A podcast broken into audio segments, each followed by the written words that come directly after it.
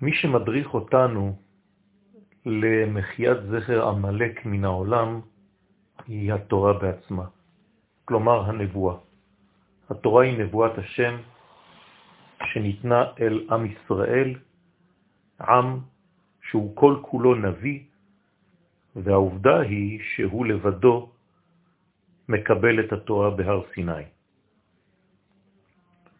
מחיית המלאק היא המגמה האצילית ביותר, כיוון שהיא באה כדי לבטל את הרשעות ואת האכזריות מן העולם. אחרי שנצליח להעביר את כל מי שחוצץ בפני הופעת השם בעולם, נוכל גם לנהל את האנושות באהבה ובחסד. מדובר במגמה אמיתית, כללית, של חיים פנימיים ביותר. הדבר הנחשק, ולמענו אנחנו יוצאים לכל המלחמות. אני מזכיר, מה שדוחף אותנו הוא דבר אחד, להעביר מן העולם את ההכרח המגונה של מציאות המלחמות. אנחנו רוצים להכחיד את כל הרוע, את כל הרשעות, את כל האכזריות מן האנושות. בגאולתם של ישראל הולך ומתברר בעצם דבר מרכזי במציאות, והוא אור האמונה של ייחוד השם. הדבר הזה בעצם מחזיר את המציאות למה שנקרא בתורת הקבלה עלמא דייחודה. לעומת כל הקרעים, הסתירות, כל ההתפרדות, כל ההתפוררות שנקראת עלמא דפירודה. צריך להבין שהגאולה של עם ישראל אינה עניין של נדיבות לב, אינה עניין של גאולה פרטית של יהודים מסכנים שהם רדופים, סנועים, שמחפשים להם מקלט בטוח.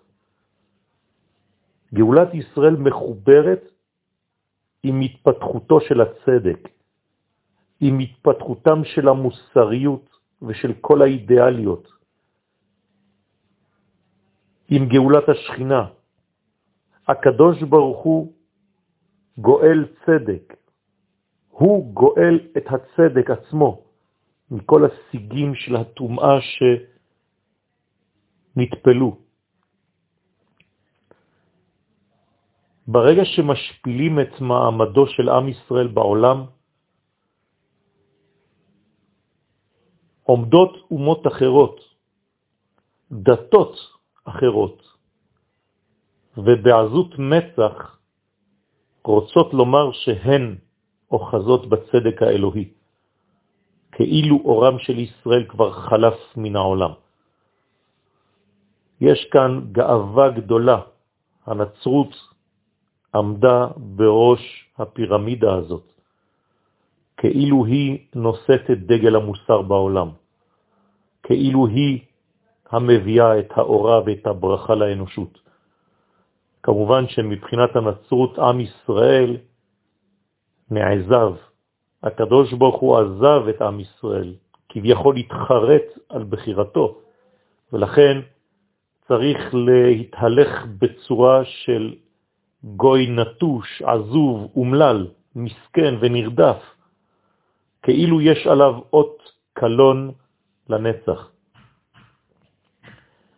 חז"ל בילקוט שמעוני אומרים על הפסוק ביחזקאל ל"ו, ויבוא אל הגויים אשר באו שם, ויחללו את שם קודשי באמור להם, עם השם אלה ומארצו יצאו, מה זה ויבוא אל הגויים? היה צריך לומר, ויבואו אל הגויים. אלא אומר המדרש, בשעה שגלו ישראל, היה הקדוש ברוך הוא בעצמו מחזר על הפתחים כדי לשמוע מה אומרות אומות העולם. ומה הם היו אומרות באמת? אתה רואה? אם עם השם אלה מדוע יצאו מארץ ישראל, אלא בוודאי שהקדוש ברוך הוא כבר פסק מלהיות האלוהים שלהם.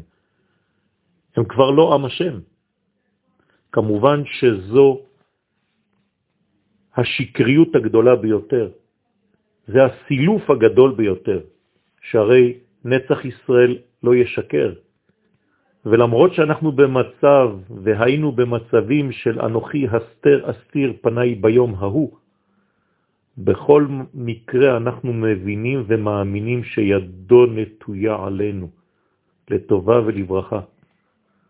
הפסוק אומר באופן מפורש, קץ שם לחושך.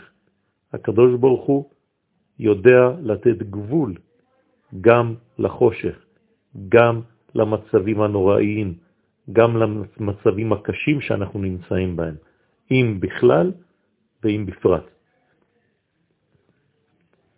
מדוע? כיוון שהמצבים הללו גורמים לחילול השם, במיוחד כשעם ישראל נמצא בגלות. עובדה שהנביא אומר, ואחמול על שם קודשי, אשר חיללוהו בית ישראל בגויים אשר באו שמה. זאת אומרת שהקדוש ברוך הוא, כדי לתקן את המצב הזה של חילול השם, עושה בעצמו קידוש השם, מקדש את שמו. ולקחתי אתכם מן הגויים וקיבצתי אתכם מכל הארצות והבאתי אתכם אל אדמתכם. גואל הצדק משחרר בעצמו את הצדק, את העם הצדיק בעולם. הוא משחרר אותו מן הדמות הגוית המסולפת שמתיימרת לתפוס את מקומו של עם ישראל על במת ההיסטוריה.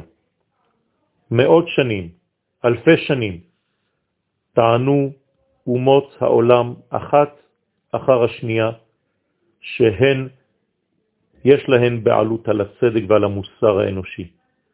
תחת מעטה של אהבה ושל חסד שפכו דמים רבים בעולם, רצחו מיליונים, שחטו, כל זה בשם אותה אנושיות, אותו צדק כביכול.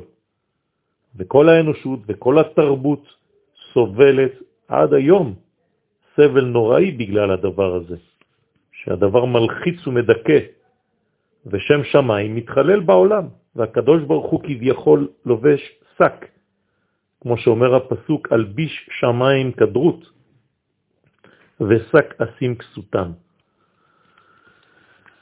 בסופו של דבר אנחנו מבינים שהכוח האלוהי הוא המנצח, כי אין אפשרות אחרת.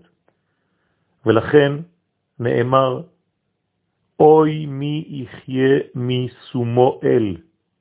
הגמרא בסנהדרין ק"ו מסבירה, אוי לה לאומה שתימצא בשעה שהקדוש ברוך הוא יעשה פדיון לבניו, להשיבם לארצם. אוי לה לכל אומה שתהיה באותם ימים שיעלה על דעתה לעכב את עם ישראל, כך אומר רש"י במקום.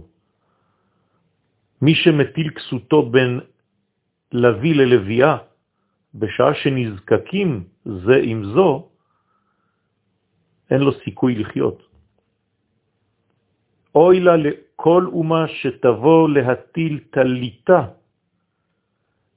להפריע לתהליך גאולתם של ישראל. כאן מדובר כבר בתלית. איך יכול להיות שיש אומה שיש לה תלית?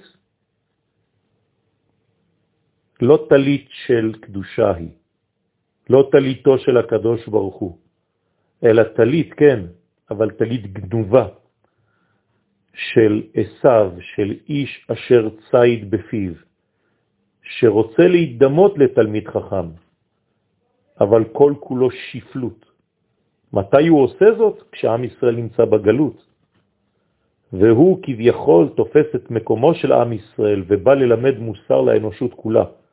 מראה את הטלפיים שלו כמו חזיר, להראות שהוא כאילו טהור. כל הדברים האלה לא יצליחו, שהרי יחד עם ההתקדמות של תהליך הגאולה של עם ישראל, ילך ויוסר הלוט, ילך ויוסר כל המסך הזה, הטלית המזוהמת הזאת, של הגנבים, של הליסטים, תרד מהם. ואנחנו נגלה את כל האמת שמסתתרת מאחורי כל הנבלות.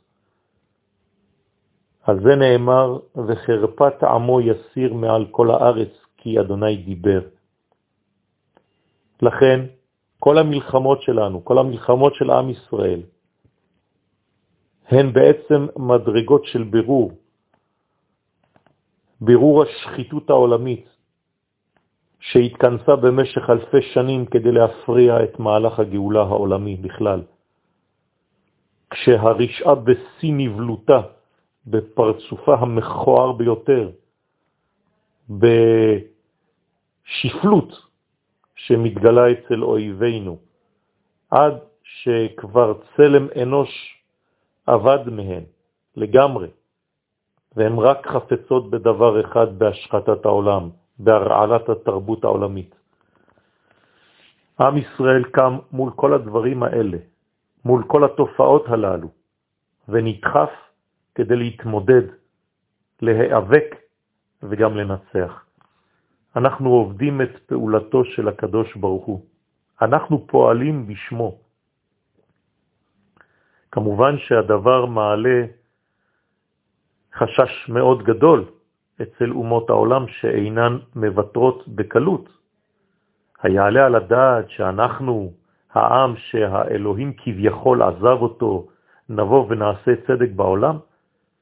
הייתכן שדווקא אנחנו נעקור את בסיס התומעה האנושית כולה? כמובן שהאומות לא יכולות להסכים למהלך כזה. אז מה הן עושות?